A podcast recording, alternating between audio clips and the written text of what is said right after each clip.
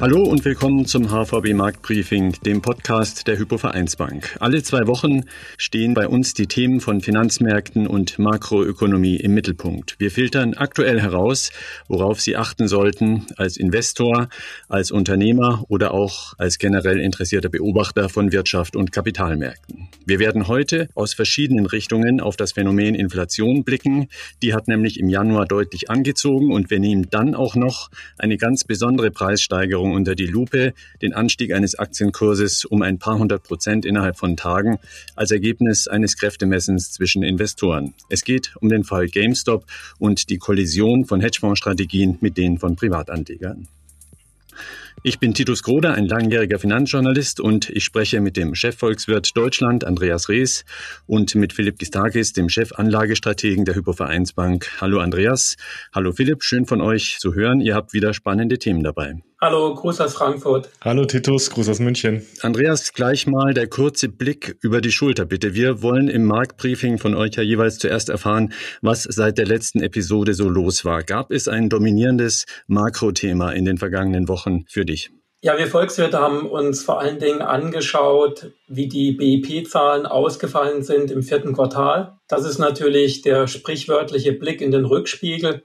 Aber es ist trotzdem nochmal interessant, weil wir ja doch mit einer erheblichen Unsicherheit zu kämpfen haben als Prognostiker, was das Coronavirus alles anrichtet. Und da war natürlich besonders interessant in den USA, dass etwa im Rahmen der Erwartungen ausgefallen ist. Da hatten wir ein leichtes Wachstum.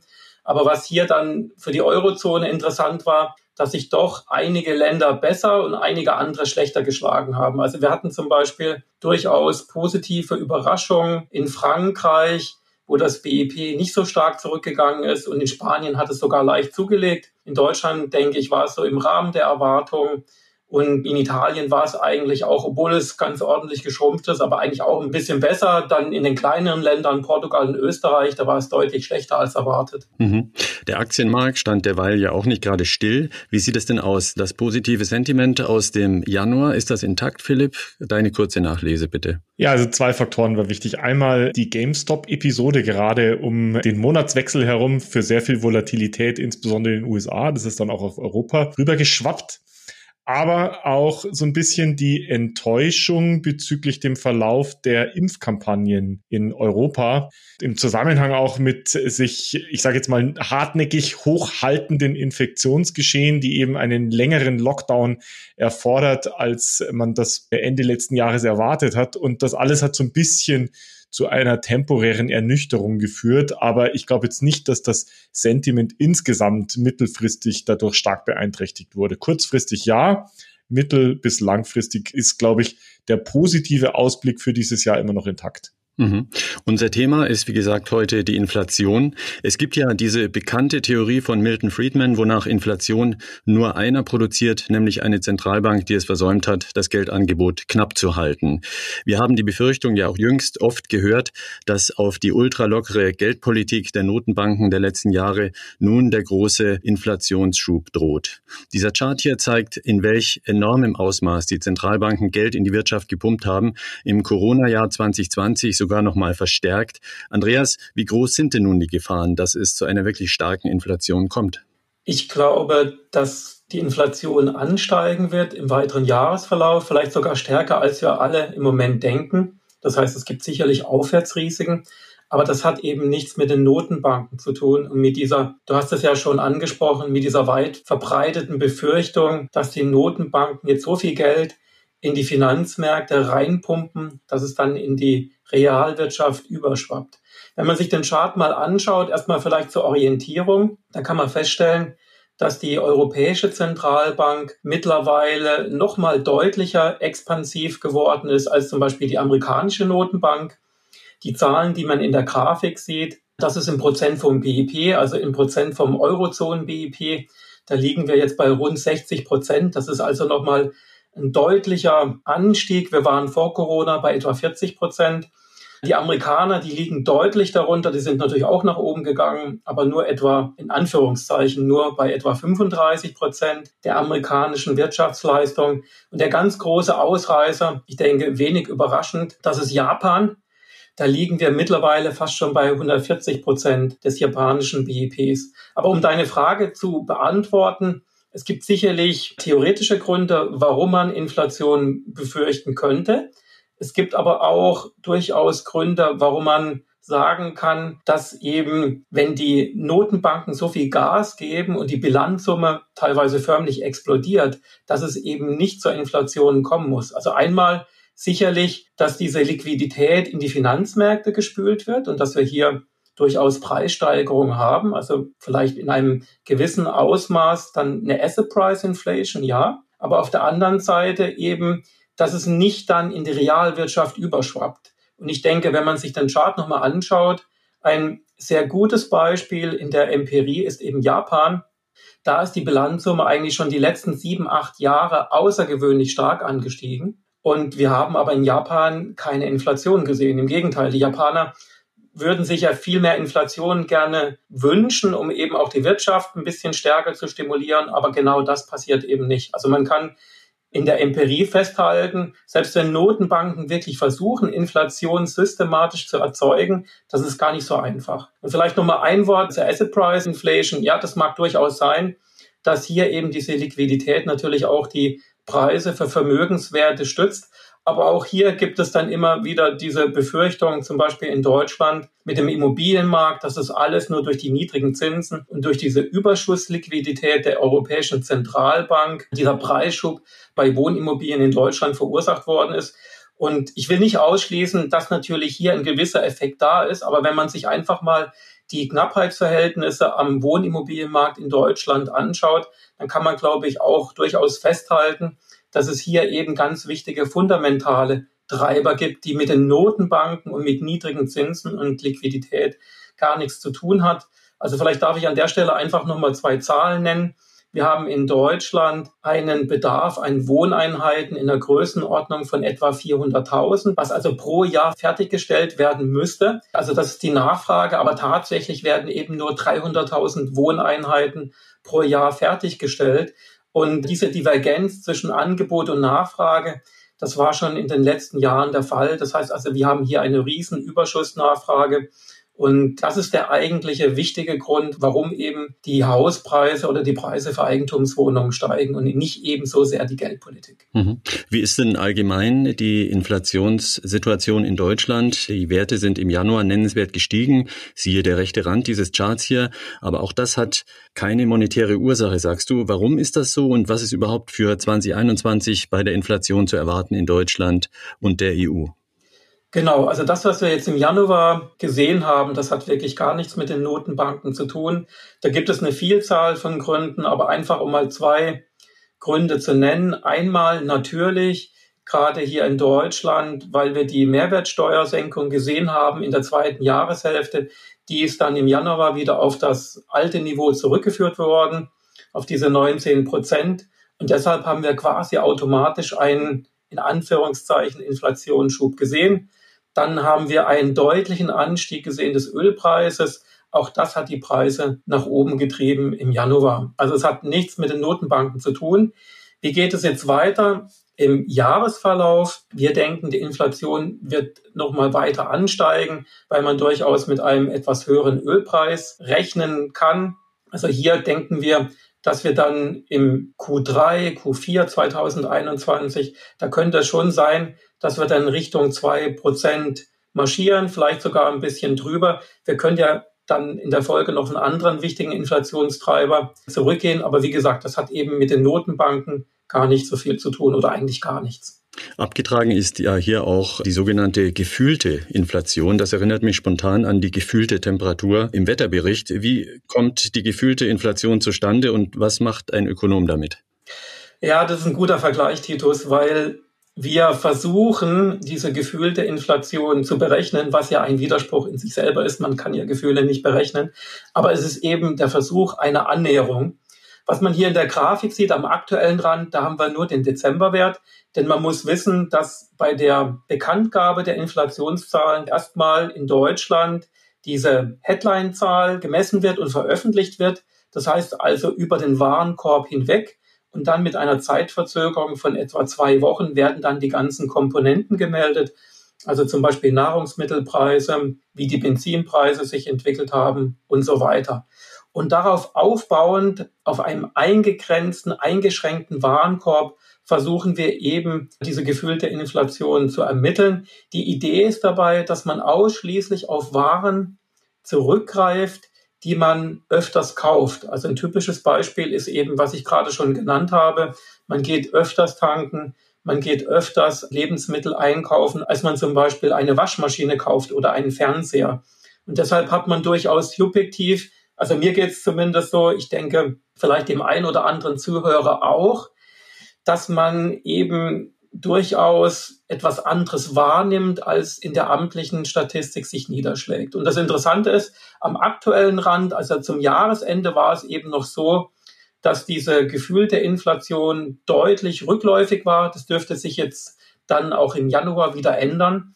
Und wenn man sich mal die Entwicklung anschaut über die letzten paar Jahre, dann ist es halt so, dass man sowohl Zeitperioden hat, in der die gefühlte Inflation unter der amtlich gemessenen liegt und manchmal aber auch drüber. Und ich denke, das ist das, was halt wichtig ist, gerade für die Volkswirte, wenn es darum geht, was zum Beispiel Menschen ausgeben wollen im Hinblick auf den Konsum, weil hier spielt natürlich auch so ein bisschen die Wahrnehmung, die subjektive Wahrnehmung eine wichtige Rolle. Also eine Art Alltagsinflationsmessung gegenüber der offiziellen Inflationsmessung mit dem Warenkorb. Abschließend noch ein weiterer Beleg dafür, dass Inflation derzeit eher keine monetäre Ursache hat, sondern vermutlich eher eine güterwirtschaftliche. Das hier sind die Preisentwicklungen der Transportkosten europäischer Exporteure und Importeure. Warum gab es denn diesen starken Anstieg der Importkosten, den wir hier rechts sehen? Wie kommt das? In der Grafik sieht man einen Transportkostenindex für Seefracht, also für Container in Dollar. Und das ist jetzt besonders stark angestiegen für die europäischen Unternehmen, wenn sie Güter von China nach Europa importieren. Der Grund dafür ist, denke ich, einmal natürlich aufgrund der Corona-Krise. Man kann das auch vom Zeitpunkt her schön beobachten, denn dieser Frachtkostenindex ist sehr stark angestiegen seit Anfang November. Wir haben hier eine Verdrei bis zu einer Vervierfachung, also außergewöhnlich stark, auch im historischen Vergleich. Also einmal aufgrund des Corona-Lockdowns und aufgrund der Situation mit dem Virus. China produziert natürlich vor allen Dingen viele Masken oder auch medizinische Produkte, die jetzt in Europa besonders stark gefragt sind. Das heißt, man hat hier viel nach Europa und auch nach Deutschland importiert. Und das hat diesen Frachtkostenindex nach oben getrieben. Ich denke, es hängt aber auch mit einer gewissen Veränderung der Konsumgewohnheiten zusammen. Und das hat auch wieder mit der Corona-Krise unmittelbar zu tun. Denn natürlich ist es so, dass die Konsumenten in Europa oder auch in Deutschland sich insgesamt natürlich zurückhalten, nicht so viel Geld ausgeben. Wir können das an den Sparquoten beobachten die deutlich höher sind als vor der Krise. Aber ein gewisser Teil wird eben umgeschichtet beim Konsum. Man kann nicht mehr ins Restaurant gehen oder ins Kino oder gewisse Freizeitaktivitäten tun. Und deshalb ist ein gewisser Teil des Geldes da, den man dann für andere Konsumzwecke verwendet, dass man sich eben schön einrichtet zu Hause, vielleicht äh, einen neuen Fernseher kauft oder ein anderes Elektronikprodukt oder vielleicht Möbel. Und da wird ein guter Teil eben in China produziert. Und diese Veränderung der Konsumgewohnheiten hat dann seinen Niederschlag auch in den Transportkosten gefunden. Danke, Andreas. Es spricht also momentan eher wenig dafür, dass die Zentralbanken mit ihrer ultralockeren Geldpolitik schon das nächste Problem einbrocken, nämlich eine nur noch schwer zu kontrollierende Inflation, die massives Gegensteuern erfordern würde. Vielmehr sind es eher güterwirtschaftliche Faktoren und Prozesse, die derzeit inflationär wirken und vieles spricht deshalb für ein eher sanftes Erwachen des Preisdrucks in nächster Zeit als für eine Teuerungsexplosion als Folge der Politik des ultraleichten Geldes. Sie hören das HVB Marktbriefing mit den Experten der Hypovereinsbank Andreas Rees und Philipp Gistakis, die uns Orientierung geben, was die reale Wirtschaft und die Finanzmärkte gerade bewegt. Ein weiterer Perspektivwechsel nun in Sachen Inflation. Wir schauen auf die Kapitalmärkte und fragen, worauf sich Investoren hier in den nächsten Jahren einstellen werden. Philipp, du knüpfst da an unseren letzten Podcast an. Da hatten wir Realrenditen aus Zinsniveaus und Inflationserwartungen extrahiert. Hier sehen wir etwas Ähnliches. Konkret ist es eine Übersicht, wie Investoren zu Beginn des ersten Corona-Jahres 2020 und zu Beginn dieses Jahres 2021 in die Zukunft blicken bzw. blickten. Und das Frappierende ist, es ergibt sich in Europa kein großer Unterschied in dem unter dem Strich doch moderaten Inflationserwartungen, obwohl ja gerade wegen Corona Geld- und haushaltspolitisch extrem expansive Politiken gefahren wurden. Erklär uns bitte mal die Hintergründe. Ja, also ich fand das auch tatsächlich interessant und überraschend, dass diese beiden Charts so gleich aussehen von vor der Krise und aktuell. Vielleicht erklären wir ganz kurz, was wir auf den Charts zu sehen bekommen.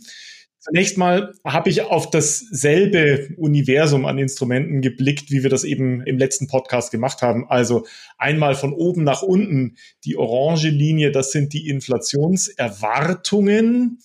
Dann die blaue Linie, die Swap-Sätze, die Zinsen und daraus die resultierende Realrendite in Grau. Und anders als vor zwei Wochen, indem wir den Verlauf der zehnjährigen Realrendite uns angeguckt haben, also immer rollierend die nächsten zehn Jahre, schauen wir uns jetzt hier unterschiedliche Zeithorizonte zum aktuellen Zeitpunkt und von vor einem Jahr an. Also auf der linken Seite der aktuelle Zeitpunkt und auf der rechten Seite Februar 2020. Ich habe jetzt eine weitere Linie hinzugefügt, diese gelbe Linie am kurzen Ende sozusagen. Damit hat es Folgendes auf sich die Inflationserwartungen, so wie sie dargestellt sind und wie sie auch am Kapitalmarkt gehandelt werden, sind immer durchschnittliche Inflationsraten über den gesamten Zeitraum. Also sozusagen die zehnjährige Inflationserwartung ist die durchschnittliche Jahresinflation in diesen zehn Jahren. Und wenn ich eben einen Zeitablauf habe, also die durchschnittliche über zwei, über drei, über vier und so weiter, dann kann ich sozusagen über sowas wie Gewichte, die Differenzen daraus eben auch ableiten, implizit, was ist die Inflation, die implizit in einem bestimmten Jahr stattfindet. Also zum Beispiel von in zwei Jahren auf in drei Jahren. Und das zeigt eben diese gelbe Linie. Und da steckt jetzt tatsächlich das Interessante drinnen, denn man sieht, dass diese gelbe Linie am aktuellen Rand, der erste Punkt, relativ hoch liegt im Vergleich zu den anderen bei, ich würde sagen, 1,8 Prozent Inflation. Das heißt, der Kapitalmarkt erwartet im aktuellen Jahr eine Inflation von 1,8 Prozent. Danach geht die deutlich wieder zurück auf etwa ein Prozent und steigt dann wieder langsam an. Und wenn man jetzt diesen Anstieg dieser gelben Linie nach diesem ersten Punkt anguckt, und den vergleicht mit dem Anstieg der Linie, wie sie vor einem Jahr gewesen ist, dann sieht man, da ist kein großartiger Unterschied. Was bedeutet das?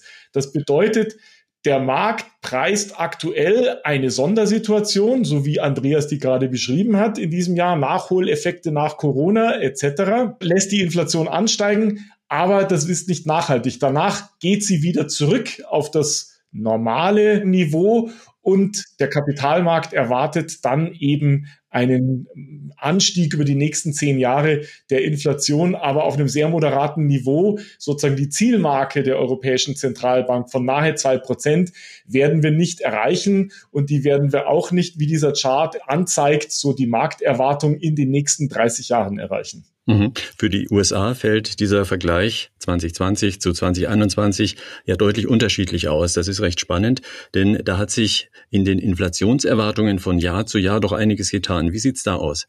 Selbe Darstellung wie für Europa auf der linken Seite der aktuelle Zeitpunkt, also Februar 2021 und auf der rechten Seite von vor einem Jahr. Und da sieht man große Unterschiede. Ja. Aktuell ist es so, dass die Realverzinsung, also die graue Linie, also Zinsen minus Inflationserwartung sehr negativ ist am sogenannten kurzen Ende, also über den aktuellen Zeitpunkt, ja, so über die nächsten zwei, drei Jahre und dann ansteigt, aber auch im negativen Bereich bleibt. Und ausschlaggebend für diese Entwicklung ist gar nicht mal so sehr eine Bewegung auf der Inflationsseite, sondern eine Bewegung auf der Zinsseite. Also die Zinskurve ist, ähm, wie man das sagt, am kurzen Ende, also mit kurzen Laufzeiten deutlich gesunken Richtung 0% und steigt dann jetzt mittlerweile deutlich an. Auf der anderen Seite sind allerdings, und das ist anders, auch anders als zu Europa, die Inflationserwartungen in den USA spürbar gestiegen. Also die orange Linie, die ist nach oben verschoben. Was ich aber auch interessant finde, ist, selbst vor der Corona-Krise gab es in den USA eine negative Realrendite basierend auf den Inflationserwartungen. Also der größte Teil der grauen Kurve vor einem Jahr ist im negativen Bereich gewesen. Also dieses Phänomen negative Realrenditen ist nicht nur ein Phänomen in Europa, sondern auch in den USA und war es schon über eine geraume Zeit. Mhm. Wir machen hier einen harten Schnitt beim Thema volkswirtschaftliche Inflation und auch wie der Kapitalmarkt darauf blickt und wollen noch auf GameStop zu sprechen kommen. Der Fall hat in der letzten Januarwoche eine breite Öffentlichkeit erreicht. Große Hedgefonds haben hohe Verluste erlitten, weil die Privatanleger an der Börse eine gegenläufige Strategie rund um diese Aktie gefahren hatten. Es kam zu einem sogenannten Short Squeeze. Erklär doch bitte zunächst, was da genau passiert ist. Die Auswirkungen an den Kapitalmärkten kann man ganz schön sehen. Wie wir eingangs gesagt haben, es hat sehr viel Volatilität gegeben. Ich habe das mal dargestellt in einem Chart. Ich habe mir mal die implizite Volatilität, den Volatilitätsindex für den S&P 500 dargestellt. Das ist ausgerechnet aus Aktienoptionen auf den Index. Und dann sieht man zunächst einmal sehr großen Ausschlag bei der ersten Pandemiewelle.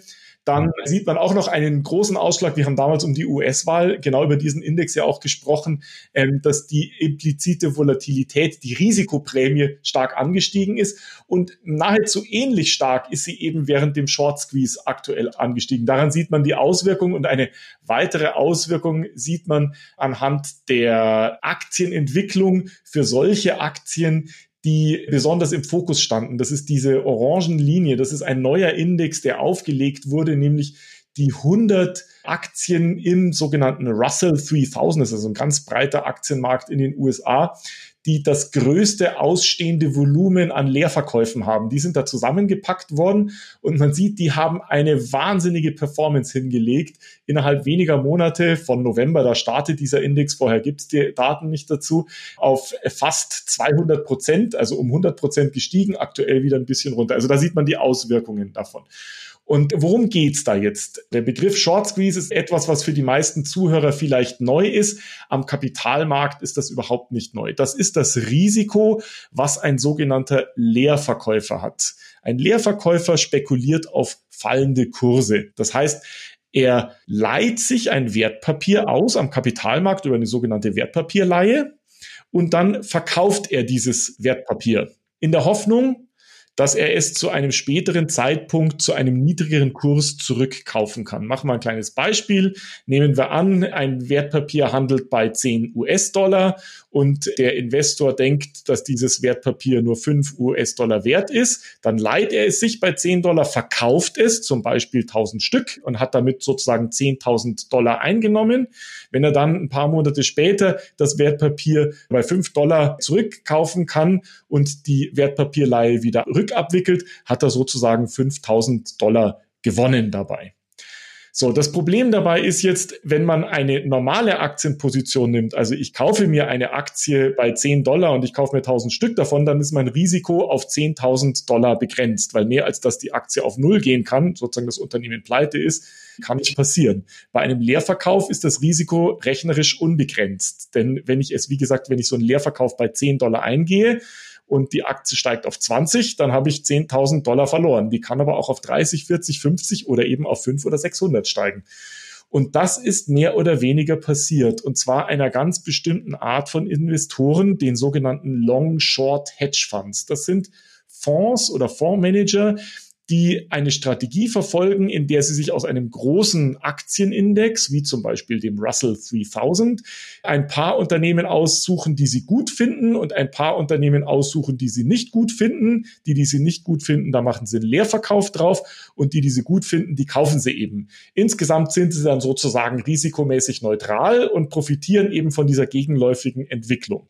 Das Problem dabei ist, dass die meisten sozusagen Fondsmanager da bestimmte Kriterien haben, nach denen sie eben diese Leerverkäufe aussuchen. Und dann kommen sie mehr oder weniger immer auf dieselben Unternehmen. Und was eben passiert ist, ist, dass es bei einer ganzen Reihe von Unternehmen, du hast schon GameStop zum Beispiel angesprochen, es eben ein ganz großes Volumen an Leerverkäufen gab, das zum Teil sogar größer war als die Marktkapital oder der, der sogenannte Free Float, also die Aktien, die im Kapitalmarkt gehandelt werden. Das bedeutet ein großes Risiko, denn wenn die Aktienkurse jetzt deutlich nach getrieben werden, dann müssen diese Leerverkäufer irgendwann mal ihr Risiko begrenzen, wenn die Aktien eben sozusagen 200, 300 Prozent gestiegen sind, ja, oder eben auch um 5.000, 6.000 Prozent, wie das bei der einen oder anderen Aktie gewesen ist, dann müssen die dieses Risiko zumachen und das bedeutet, sie müssen diese Aktie kaufen. Und dann zwingen quasi die sogenannten Short Squeezer, diese Hedgefonds dazu, genau die Aktien zu exorbitanten Preisen zu kaufen, die sie eigentlich überhaupt nicht mögen, die sie ganz schlecht finden. Und das ist passiert. Und warum hat das jetzt insgesamt für Volatilität gesorgt? Weil eben diese Fonds eben sowohl Leerverkäufe, also Shorts, eben als auch normale Käufe Longs hatten. Und um sozusagen die Verluste bei den Leerverkäufen einzudecken, mussten sie eben auch ihre Longs zum Teil abbauen und zumachen. Also gute Aktien verkaufen, schlechte Aktien kaufen. Und das hat eben für sehr viel Volatilität gesorgt. Was bedeutet denn das nun langfristig für die Märkte, vor allem für die Struktur und die Handelspraktiken an den Märkten? Was kann man da sagen? Die Auswirkungen auf den Gesamtmarkt sind, glaube ich, mittel- bis langfristig eher weniger stark ausgeprägt. Denn diese Short Squeezes, die passieren üblicherweise bei kleinen marktengen Wertpapieren, wo sich eben schon mit wenigen Käufen der Kurs bewegt. Für große Unternehmen, für multinationale Unternehmen ist das eher nicht der Fall. Aber für diese Long-Short-Hedge-Funds ist das ein großes Problem. Das bereitet ihnen tatsächlich große Kopfschmerzen. Nicht nur, weil sie aktuell auf starken Verlusten sitzen, sondern auch, weil diese Episode gezeigt hat, wie riskant dieses Geschäftsmodell ist und wie angreifbar eben dieses Geschäftsmodell ist. Und das bedeutet, dass sie sich Gedanken machen müssen, wie man in Zukunft so einen Long-Short-Hedge-Fund aufbaut und auch, dass sozusagen die Möglichkeiten, solche Strategien zu fahren, begrenzt sind, weil wenn zu viele solche Long-Short-Hedge-Funds mit reinkommen, dann tummeln sich eben alle in denselben Namen, wie ich schon gesagt habe, diese 100 Namen, die im Prinzip alle nicht gut finden und alle leer verkauft haben. Und dann steigt eben das Risiko für einen Short Squeeze. Also für den Gesamtmarkt kein großes Problem, auch für Investmentstrategien, wie wir sie verfolgen, auch eigentlich kein Problem, kurzfristig ein bisschen Volatilität, aber für diese Spezialinvestoren kann das tatsächlich eine existenzielle Krise sein. Mhm. Letztlich war es ja eine Art Flashmob von Kleinanlegern, die gegen große professionelle Marktteilnehmer angetreten sind. Solche Strategien müssen nicht immer gut ausgehen für die vermeintlich schwächere Seite, oder? Ja, das ist in der Tat so. Also da steckt schon ein großes Risiko dabei. Zunächst mal ein Ding, was wichtig ist, ist, in der Presse wurde ja immer gesagt, dass das, wie du das gesagt hast, ein Flashmob von Kleinanlegern war. Das wird sich noch zeigen, ob da nicht auch noch der ein oder andere Hedgefondsmanager da sich mit oben drauf gesetzt hat und sozusagen diesen Short Squeeze mit angeschoben hat. Ja, das wird sich noch zeigen.